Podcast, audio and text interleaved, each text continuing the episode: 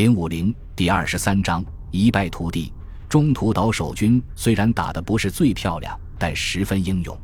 这个环礁现在要转入进攻了，可是他们抱多大希望，有什么顾虑，这些都不得而知。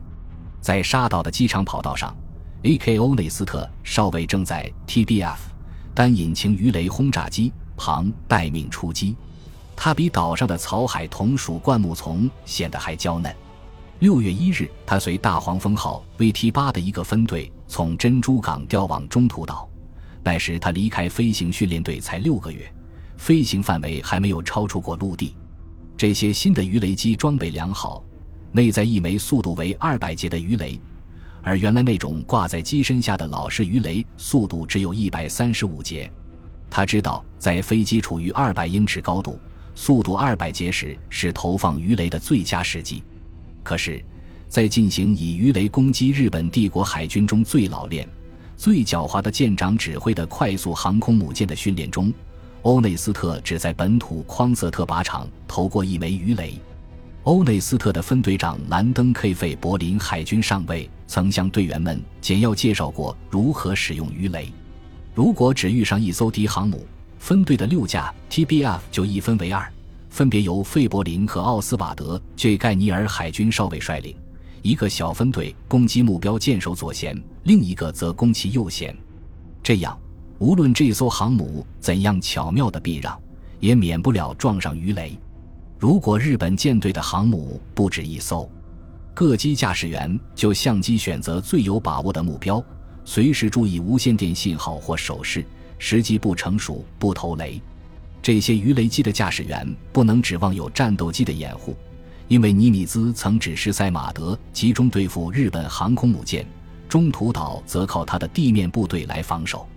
可惜塞马德没有不折不扣地执行这一命令，他派出全部战斗机为该岛提供空中保护。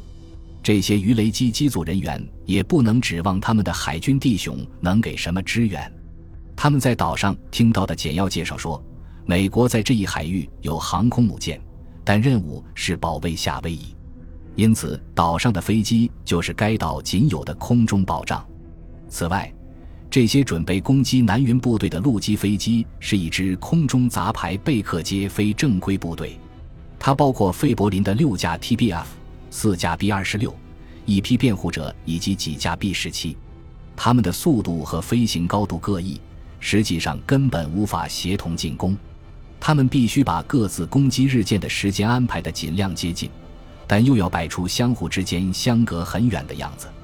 这些陆基航空兵的前景少说也是暗淡的，因为他们没有战斗机护航，也没有进攻章法。他们的对手却是有史以来最强大的航母部队之一。统帅这支部队的又是一位身经百战、功勋卓著的海军将领。每艘航空母舰上都有一批为该舰的历史增添光彩、富有传奇色彩的零式飞机。前一天晚上，欧内斯特在沿跑道散步时，曾发现一张两美元的钞票。这种面值的美钞发行量甚少，因而略带有异样的不祥色彩，而且也就不可避免地招惹一些迷信。美国公众对这种钞票的看法，大体上与人们遇上黑猫的看法差不多。大多数认为是不祥之兆，少数笃信者则认为是大吉大利，是凶是吉。欧内斯特很快就能得出自己的看法。在空战指挥掩蔽所里，费柏林、凯姆斯和麦考尔正在进行战前会商。这时，蔡斯报警说，敌机多架正向中途岛方向飞来。费柏林迅速集合起六架 TBF 的成员，飞快地跑向飞机。发动机隆隆启动后，一名陆战队传令兵跳上费柏林的机翼，大声喊道：“攻击目标，敌航母，方位三百二十度，距离一百八十海里，航向一百三十五度，航速二十五节。”六点刚过几分，这支鱼雷机分队升空后即向海上飞去。欧内斯特的炮塔射手三等航空兵 J.D. 曼宁发现敌机飞过来，一架零式机从侧方飞过。准备向他射击，但由于两架飞机一掠而过，双方都没有机会开火。费柏林小队在七千英尺高度恢复了水平飞行，云层条件甚为理想，厚薄程度足能借以隐蔽，但又能透过云层间隙朝下方观察，水平能见度无限。费柏林小队起飞时扬起的尘土还没有消散。第六十九轰炸机中队的四架陆军 B 二十六就在小詹姆斯 ·F· 柯林斯上尉的率领下先后升空了。柯林斯也许在想，不管怎么说吧，是一次历史性的使命。这是陆军飞机首次使用鱼雷攻击目标。每架飞机机身下挂在一枚鱼雷，这样的载弹杀伤力不算太厉害。大约七点十分，柯林斯和费柏林同时到达目标海区上空。欧内斯特有生以来第一次看见舰队，洋面上展开的壮观场面使他看得着了迷。日本人已发现这批不速之客。赤城号在七点零五分最先报告敌机九架，方位一百五十度，距离二十五千米。他随即以战斗速度迎着这些飞机驶去，尽量避免把两侧暴露给敌人。日本人显然是对空中这一奇特的编队摸不着头脑，因为利根号报告说是十架敌重型轰炸机，而筑摩号报告说正前方三十六千米处约有十架 PBY。七点零八分。赤城号和利根号对空射击，一分钟后，南云派出十架战斗机去迎战美机。七点十分，日本人观察到美机分成了两个小组。其实，费伯林和柯林斯正在各自为战。为防止液压装置失灵而无法投雷，TBF 打开了弹舱门，但飞机的速度因此受到影响。对零式机来说，这些飞机本来都是活靶子。可是当时日机蜂拥而上，反而妨碍了他们自己的相互动作，所以这些不堪一击的 TBF 才能奇迹般的冲向航母。曼宁用机枪进行了几次扫射，几秒钟后，机腹射手兼报务员、三等航空兵哈罗德 ·H· 费里尔发现炮塔里已毫无声息。他回头一看就明白为什么曼宁不开枪了，他的朋友扑在机枪上。已被零式机的子弹夺去了生命。费里尔才十八岁，可他现在一下子变得成熟了。以前他总觉得自己是这个世界的中心，死亡只是一种理论上的现象，只发生在居于这个世界边缘的人们身上。可是如今，死亡就发生在自己的飞机上。接着，一架零式机俯冲下来，一阵扫射打烂了 TBF 的液压系统，还打伤了费里尔的手腕。另一架零式机射出的一颗子弹穿透了费里尔的帽子，他昏死过去。这样，欧内斯特就同时担当起驾驶员和机组成员的角色。另一个小组的一架 TBF 飞到他的侧面，机上的驾驶员朝他打手势，可他没有明白那人的意思。这时，他的飞机再次受伤，升降舵失灵，一块弹片击伤了他的脖子，他几乎失去自控能力。伤势倒不重，但脖子负伤也像头部其他部位负伤一样，血直往外冒。他感到一股热乎乎的东西顺着脖子往下淌。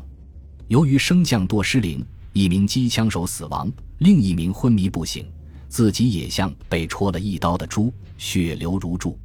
欧内斯特知道现在已不可能去攻击敌航母了，他向左侧一艘巡洋舰飞去，投下仅有的那枚鱼雷。他投雷位置太高，当时南云的巡洋舰没有报告说附近发现鱼雷。欧内斯特的手本能地落在着陆用的配平片上，把它向后拉。这一拉居然产生了奇迹，他感到机头开始上翘，于是小心翼翼地把飞机拉起。这时，两架零式机缠住了他，从不同位置不断向他射击。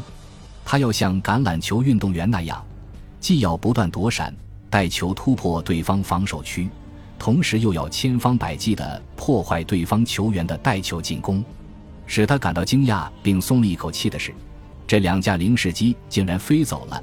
也许是被航母召回，也许是因为弹药用完。欧内斯特不断做机动，飞离日舰队上空。此刻，整个敌舰队挡在他和中途岛之间，他只能祈求上帝。保佑他能以迂回路线连人带机一起返回中途岛。他机上的电气系统全部毁坏，液压系统整个失灵，但舱门无法关闭。罗盘在飞机尾部，他看不到。空速计和油压表也都完蛋了。事实上，飞机上还能运转的，除发动机就只有欧内斯特了。他采取古时候航海家靠猜测、靠上帝的办法，先朝南飞，而后再折向东。即使他看见云层中一柱黑烟时，他穿出云层，发现下方是库雷岛。这时他知道了自己的方位。更幸运的是，费里尔恢复知觉后，回到自己的位置。九点四十分，他们全然不理会地面上让他们离开的信号，在中途岛着陆。